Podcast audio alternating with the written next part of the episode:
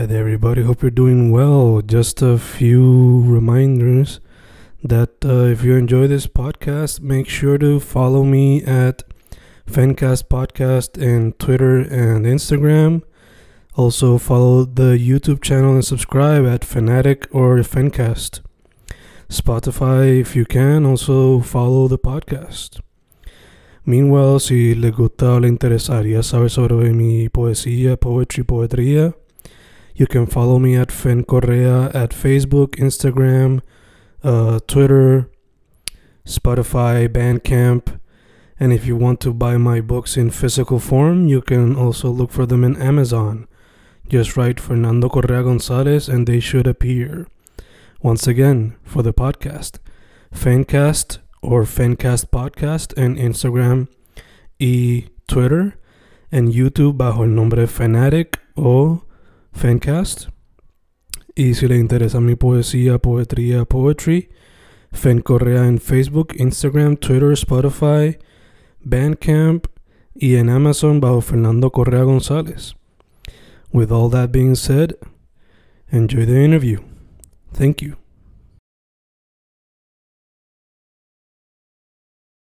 Y ahí estamos grabando, grabando Fencas, grabando. Hoy un episodio con una persona que su sonido, yo lo describiría una mezcla entre lo etéreo y el sonido más reciente, más drum-based, más caribeño, más eh, con más involucra, con más mezcla de la percusión, ya que en su primer proyecto no había tanto de eso. Le dicen Majo, pero María José Montijo, ¿cómo estamos? Aquí, aquí, aquí en Puerto Rico, en Boriquén. Bello, bello. Bien. Todo chilling en este weekend, por ahora. Oh, chilling, sí, todo chilling, todo tranquilo. Eh, me acabo de mudar de Oakland, California, después de estar 15 años ahí. So, me podré ver chilling y tranquila, pero estoy en un espacio de transición bien interesante, liminal y retante y como de mucho crecimiento y era también. Ya, Así chico. estamos. Adaptando todavía. Eh, pues, dicho eso, María, eh, yo di como que una bien breve introducción de quién tú eres, pero para la gente que no sepa cómo llegaste a la música y por qué la escogiste como tu medio primordial de expresión artística. Yo empecé en la música a los cinco años con el coro de niños de San Juan. Mm, y estuve en ese entrenamiento súper riguroso hasta los 16 años. Y esa fue como mis primeras experiencias de éxtasis musical, que era ser parte de un instrumento más grande que yo, ser como una pieza de un instrumento más grande. Entonces, para mí, eh, tuve muchas experiencias bien ricas en el coro, pero de sentir como mis sentimientos más místicos y espirituales en el sonido, en, en la dinámica de, de, de hacer un concierto y, y de trabajar la música con mucha emoción, mucha emotividad, en verdad, sí. Éramos como nenes chiquitos, pero sonaba como un coro de adultos y, era bien, bien, bien riguroso, muchas horas a la semana, viajes y campamentos y demasiada disciplina, en verdad, demasiada. Mm. Che. Me encanta que mencionas emotivo porque cuando repasando para la entrevista escuché el primer proyecto este, Estrellas, LP, se transmite todavía como que esa energía, ¿no? Diría que esa palabra emotivo y la palabra etéreo o esotérico, como tú usas en Instagram. Son tres palabras que se pueden utilizar para describir ese proyecto. Yo te quería preguntar cómo es el proceso creativo de ese y cómo lograste capturar un sonido tan, tan difícil, I guess, de describir para la persona con el oído más pegado para la música popular o de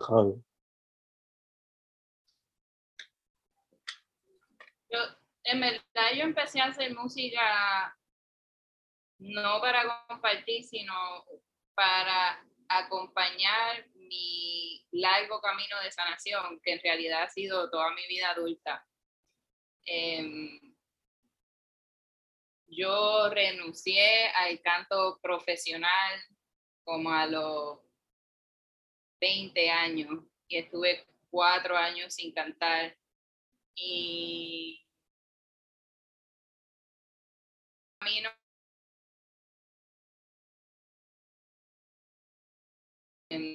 después descubrir la terapia cráneo-sacral, después ir a escuela de acupuntura y, y licenciarme como acupunturista en el estado de California.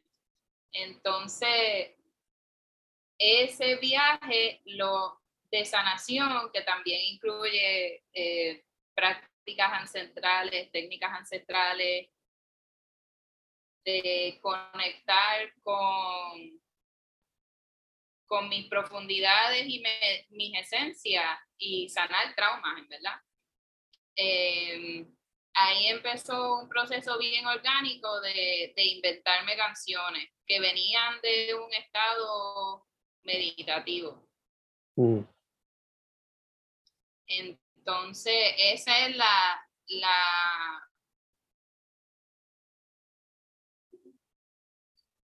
lo que acoge más mi proceso creativo es estar en un estado de profunda presencia que lo he cultivado a través de estas prácticas que he tenido toda mi vida, que han sido como mi proceso de cómo, cómo bregar con mis traumas, pues en verdad convirtiéndome en una sanadora y ayudar a la otra gente con sus traumas y sus procesos de salud.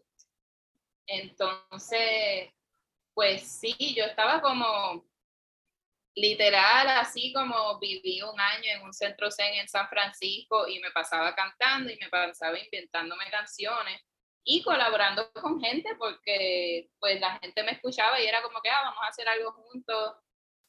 Y, y en el 2009 estaba en Puerto Rico visitando, eh, nadando en, el escambrón y la salvavidas de turno es Constanza Kraftman, que yo la había conocido en el Conservatorio de Música, ella es violinista, lifeguard y surfer.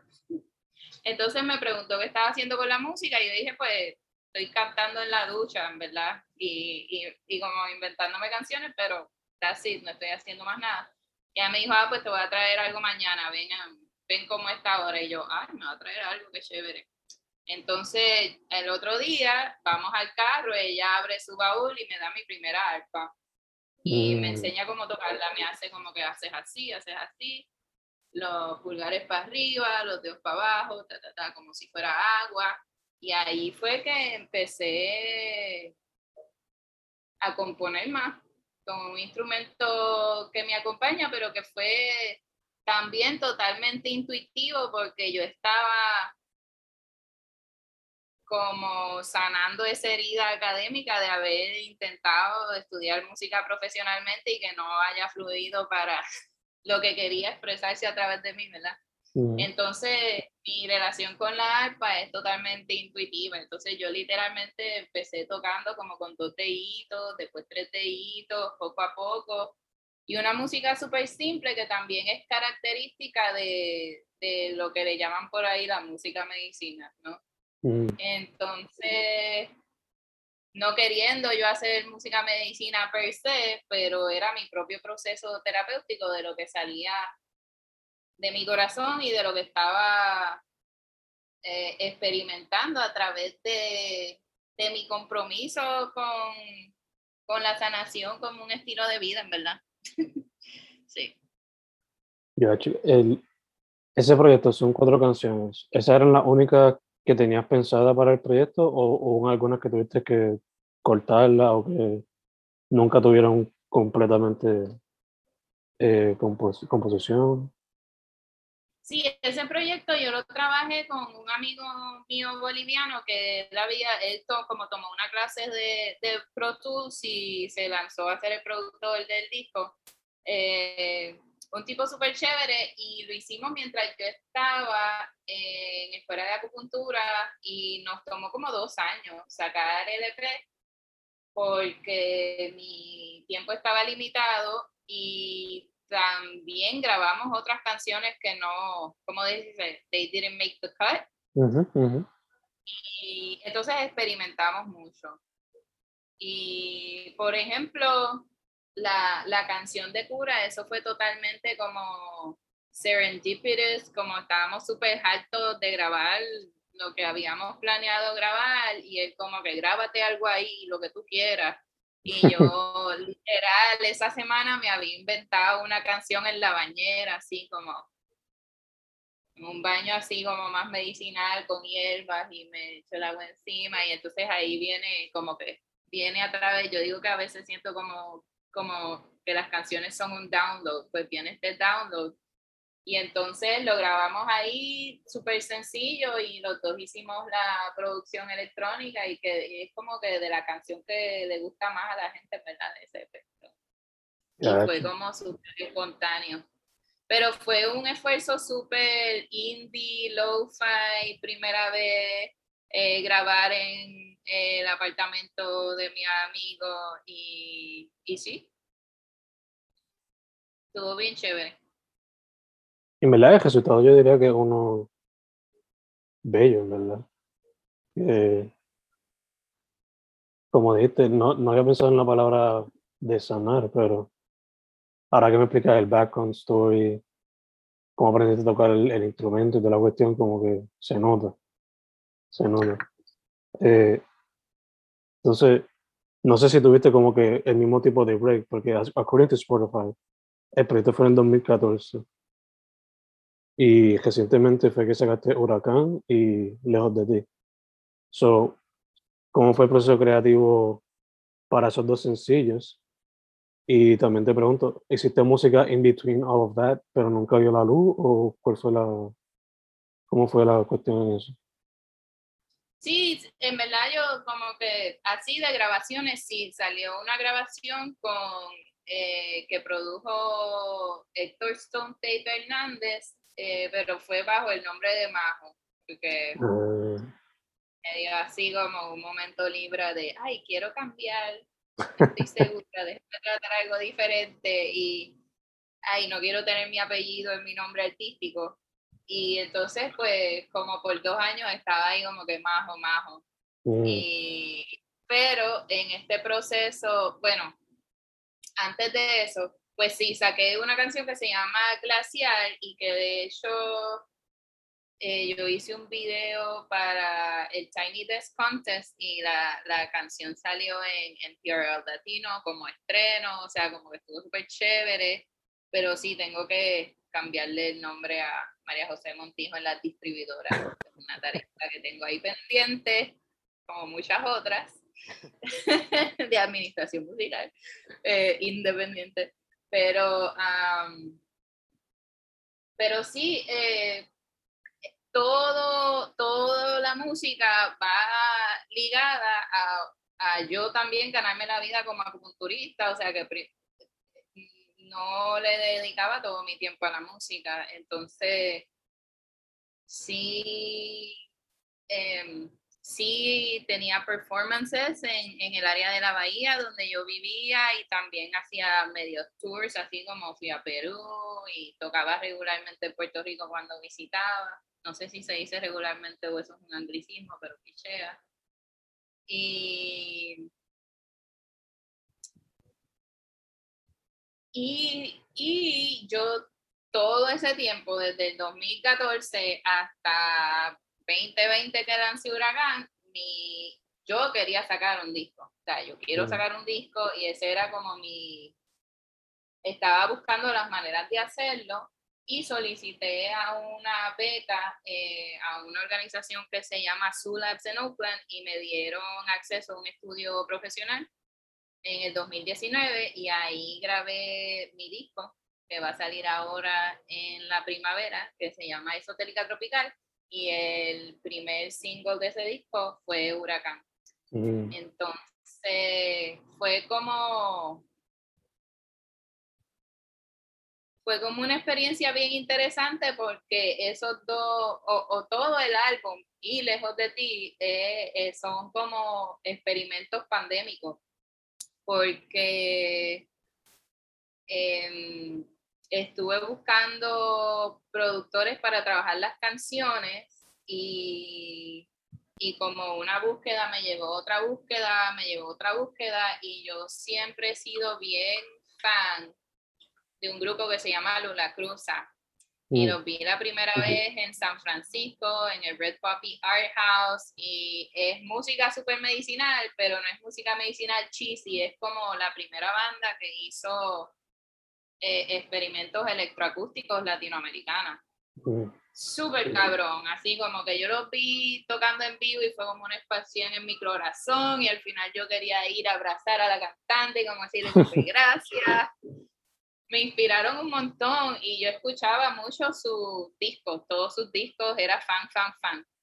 y lo seguía así como que ella es colombiana, él es argentino y, y para mí se me rompió mi corazón cuando ellos rompieron la banda. Yo no, qué horrible. Fue como súper heartbreaking. Pero el punto es que yo estaba, ella eh, se mudó a Colombia, siguió con otro proyecto musical, pero empezó a dar clases de canto en línea, de canto auténtico, de canto, como usar la voz como para sanarte y también para conectar con tu campo energético y beyond, o sea, una cosa súper woo maravillosa que a mí me encanta.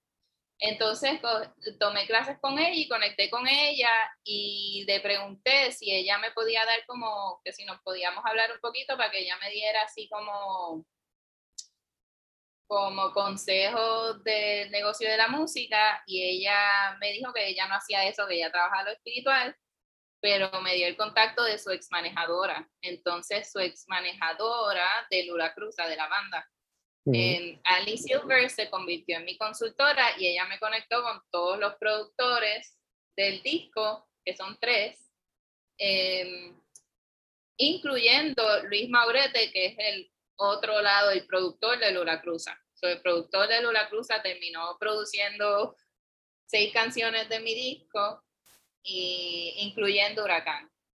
So, Huracán, yo empecé a grabarla en mi casa con ayuda de amistades y grabé a Jesús Cepeda que estaba visitando, enseñando con Taller Bombalele, que es un taller donde yo aprendí bomba en Oakland. Entonces Jesús grabó el buleo, eh, Denise Solís, que es la otra fundadora de Taller Bombalele, junto a Julia Cepeda, que es la hija de Jesús, también grabó, grabó el primo y grabó Buleo y otros músicos grabaron, entonces grabamos también en el estudio cuando llegó mi momento de grabar en el estudio. Y como por ejemplo el saxofón, el Charlie Kirk, que es un tremendo jazzista del área de la bahía. Y, y sí, yo hice todo así, mi experiencia del estudio fue como que yo no tenía idea qué estaba haciendo, pero estaba tomando todas las decisiones. Era como que, ok, cool, estoy produciendo, ok, estoy produciendo, cool. Y entonces le daba todo el material a Luis y él le hacía como que chop, chop, chop, bla, bla, bla, le ponía escarcha, qué sé yo, y se convirtió en algo diferente con esa sinergia. Entonces él le metió más como un afro beat de protesta beat y de la bomba se puso más synth y qué sé yo ni qué. Y a mí me, me gusta mucho porque sí, sí estaba anhelando moverme a un sonido más eh, electroacústico también. Entonces, con Lejos de ti fue bien gracioso porque yo estaba tomando clases de música electrónica con Luis y con Heidi Lewandowski. No sé si estoy pronunciando su, su apellido bien, pero Heidi es también una productora de música electrónica que va por el nombre de Kalima.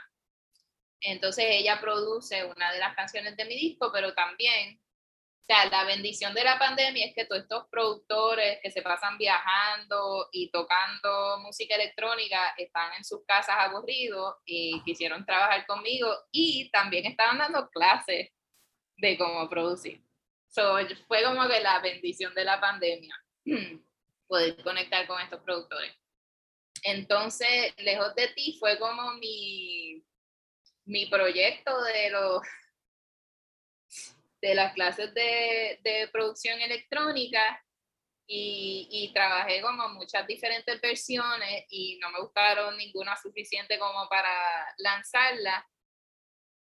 Pero da la casualidad que mi amiga um, Dávila escribe como unos acordes para la canción y consigue que una amiga jazzista keyboardist, de pianist de ella, que se llama Ruthie, no me acuerdo el, apellido, grabó los keyboards.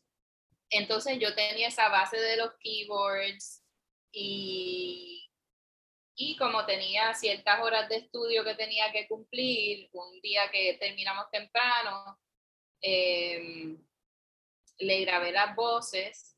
Entonces, em, otro día que terminamos temprano y estaba em, Anthony Sierra, que él, él, era de los miembros, los primeros miembros de IFE y ahora vive de nuevo en el Bay Area.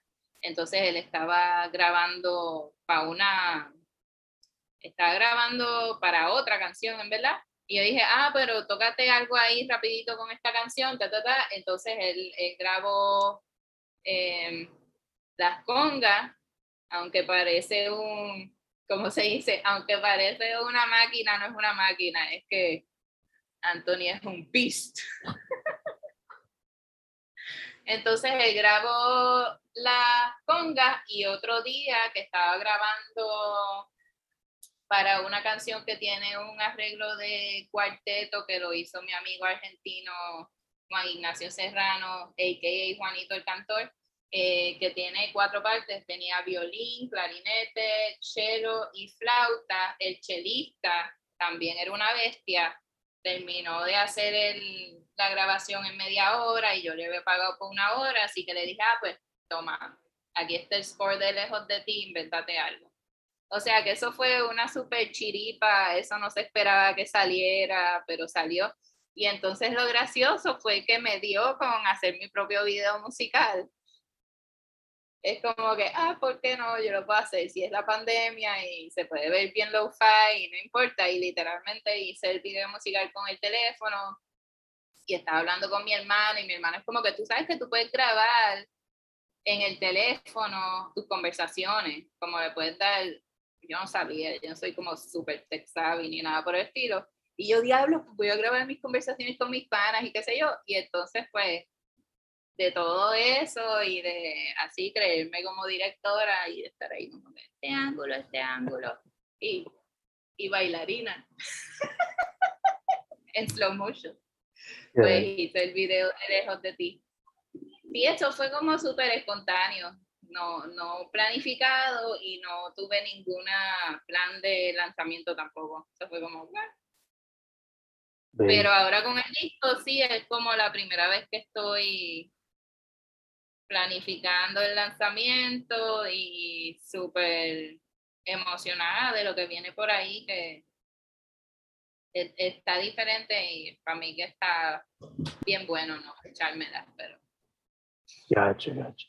Eh, te quería preguntar, ya que has colaborado con varios músicos para la canción, eh, ¿Has tenido la oportunidad de escuchar la música de Andrea Cruz o del mismo Racimo?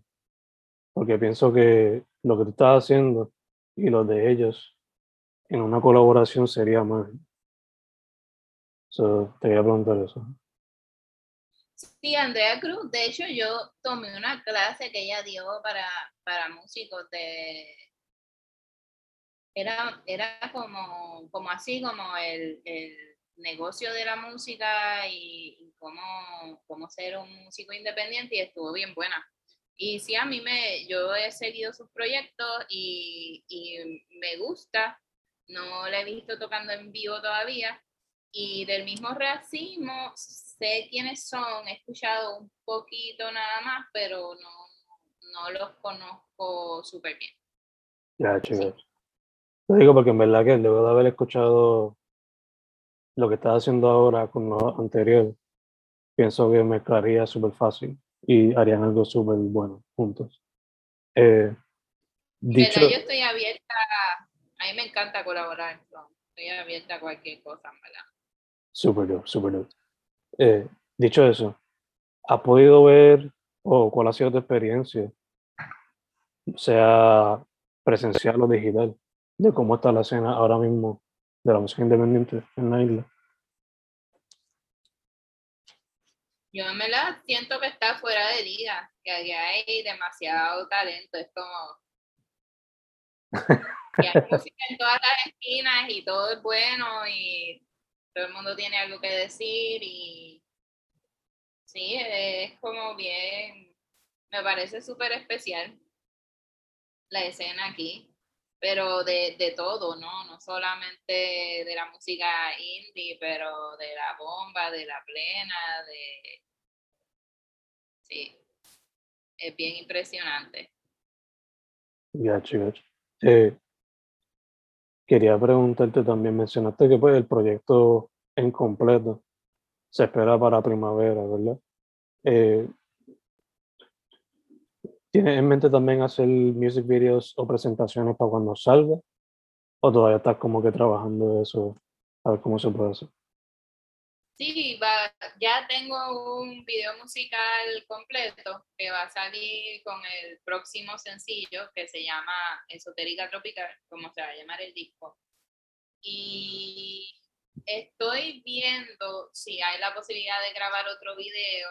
eh, con tanto movimiento y transición, estoy como en un espacio de no saber bien y me estoy organizando, pero de seguro hay un video que ya casi está listo y que va por ahí, tipo marzo. De, de- Sí. Awesome, awesome, awesome. El disco, como cuántas canciones se pueden esperar? Si se puede decir, ¿verdad? Si ya está en esa fase final. Sí, claro, ya está grabado. Tiene 10 canciones. Dope, dope, dope, dope. Eh, escuchando tu historia, por lo que veo, mayormente cuando vas a hacer música, es porque simplemente te sale. No es como que la quieres forzar ni nada. Como dijiste al principio, era más por, por curar. Ahora, por lo menos en Huracán, por lo que he visto, es música protesta. La otra es reflexionando sobre la situación de la pandemia, etcétera. So, ya que tu proceso creativo puede ser bastante diferente, te quería preguntar, ¿cuál sería tu advice para cualquier persona que se quiera meter a la música y it out there? Ya que tengamos, tenemos los medios para ponerla tan fácil. No entendí bien la pregunta. Eh, ¿qué, qué sería un consejo para alguien que esté pensando en la música? En soltar música ahora. O tirar, o meterse en la industria in whatever way. Ah. Bueno, yo de la industria no sé mucho, en verdad. Yo estoy aprendiendo ahora porque, como te dije, yo no empecé a hacer música con ese afán de hacer dinero de la música.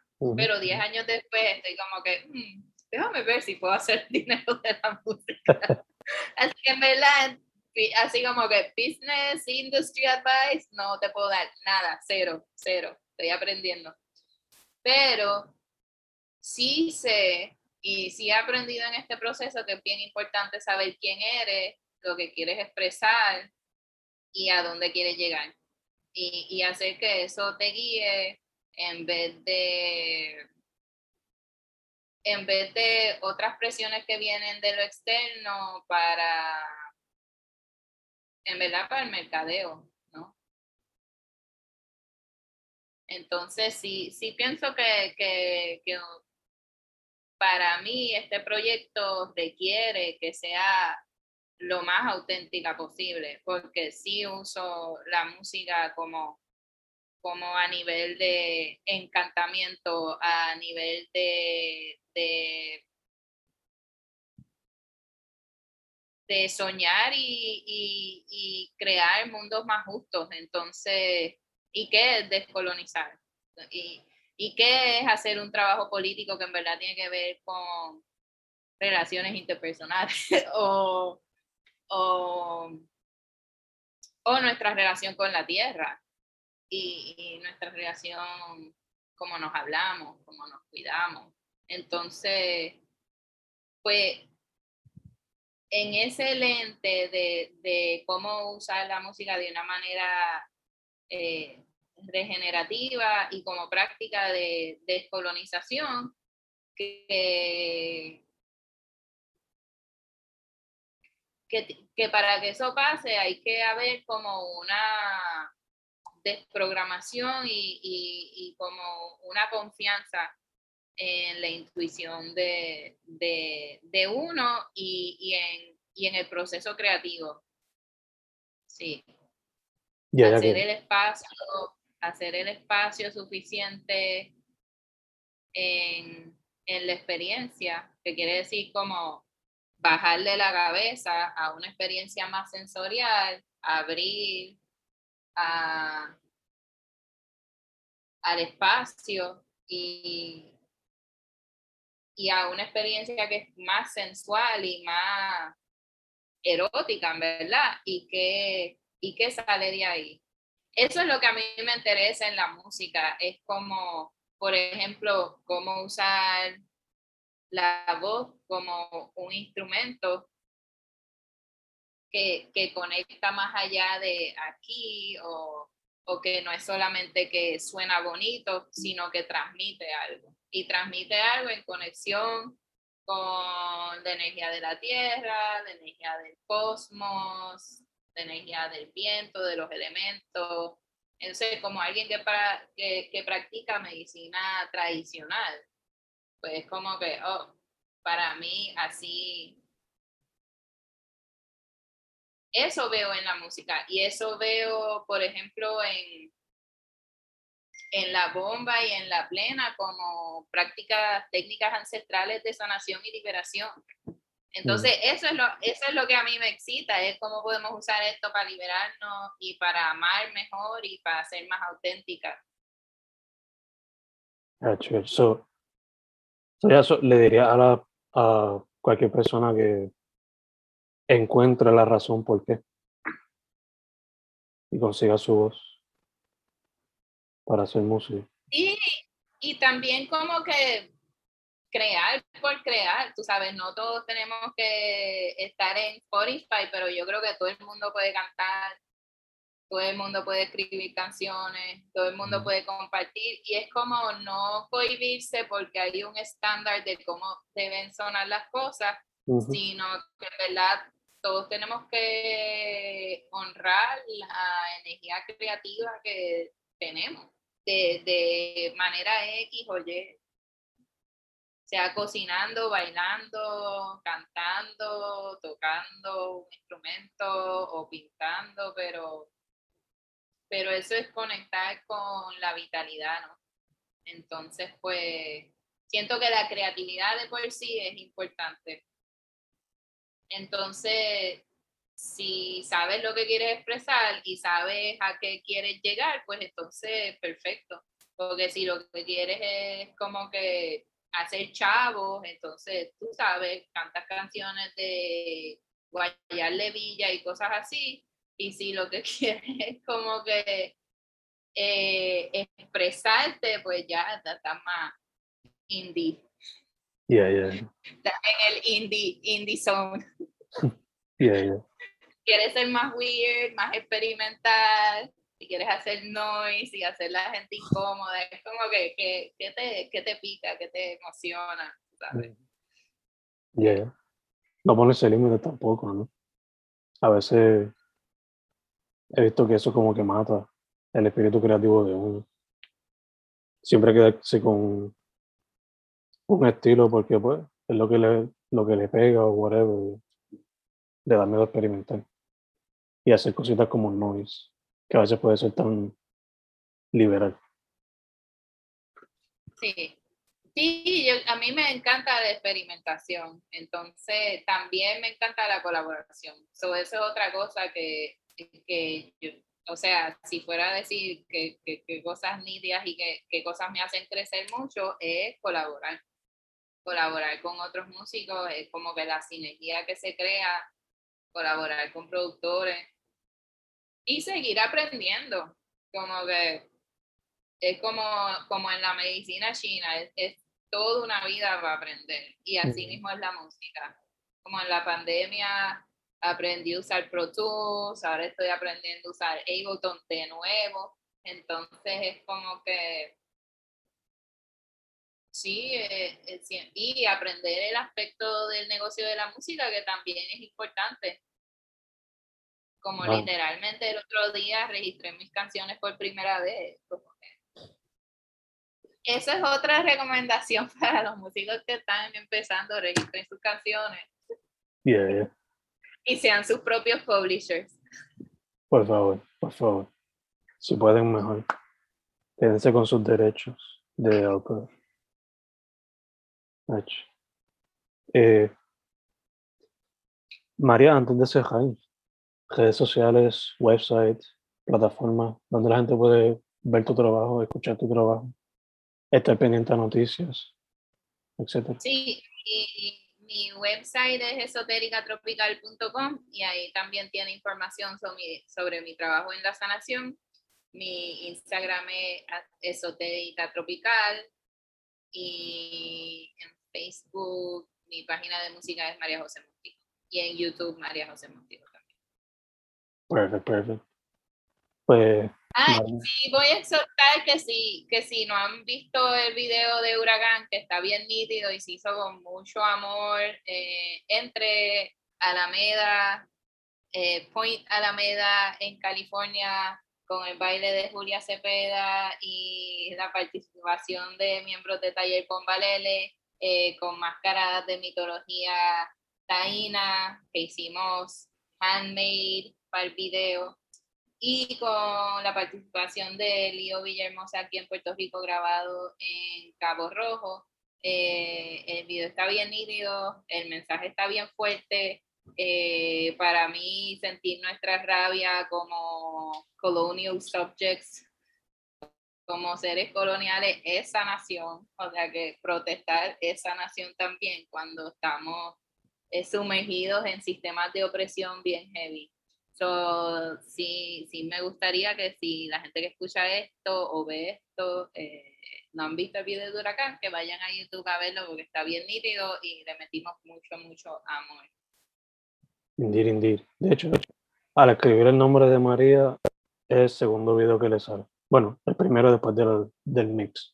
Eso sale rapidito, rapidito. Eh, y rápido denle subscribe a la página. No pierden nada. Eh, Gracias. Antes de cejar, yo siendo maestro, esta semana se celebró la puertorriqueñidad en la escuela y se estaba celebrando la bomba y la familia Cepeda. Solo te pregunto, ¿la Cepeda que tú mencionas es parte de la, de la familia de Rafael Cepeda?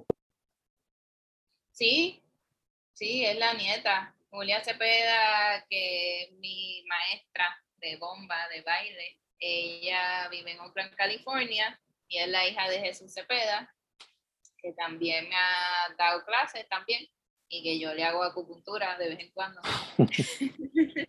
me llama su doctora. Em, entonces, pues sí, sí, sí, eh, compartido. Julia es mi amiga y, maestra y colaboradora y de hecho eh, a veces em, cuando estaba tocando en Oakland eh, tocaba en mi banda también eh, de más, más bombeado, con más bomba. Super Y, en el álbum la bomba está bastante presente, sí, está bastante presente. Bello, bello. Eso que se puede esperar. Lo que yo le digo neobomba, porque pues la bomba está como que surgiendo otra vez antes en el mundo de la música que es más popular se le está dando más espacio lo cual hacía falta porque no se le daba tanto espacio can't wait to listen to that eh, nada María primero que todo gracias por haber dicho que sí para la entrevista eh, Muchas gracias. Y segundo mucha salud en lo que salimos de la pandemia por completo eh, y tercero para adelante. Estoy loco por escuchar el proyecto en su totalidad. A ver cómo se conecta todo. Y cómo traer la bomba nueva. Sí, sí. A lo mejor podemos hacer un check-in ah, después que salga el disco y hablamos de tu impresión. Full, full. Podemos hacerlo un song by song. ¿Verdad? Tu, re- tu reseña benigna en vivo, pero no solamente benigna. Hacemos un song by song full. Este, nada, su nombre es María José Montijo, Esotérica Tropical en Instagram y el website también, en verdad, esotéricatropical.com. Sí, sí. Perfecto. María José Montijo en las plataformas de música, YouTube, Facebook también. Muchas gracias, María. Gracias a ti. Gracias a ti.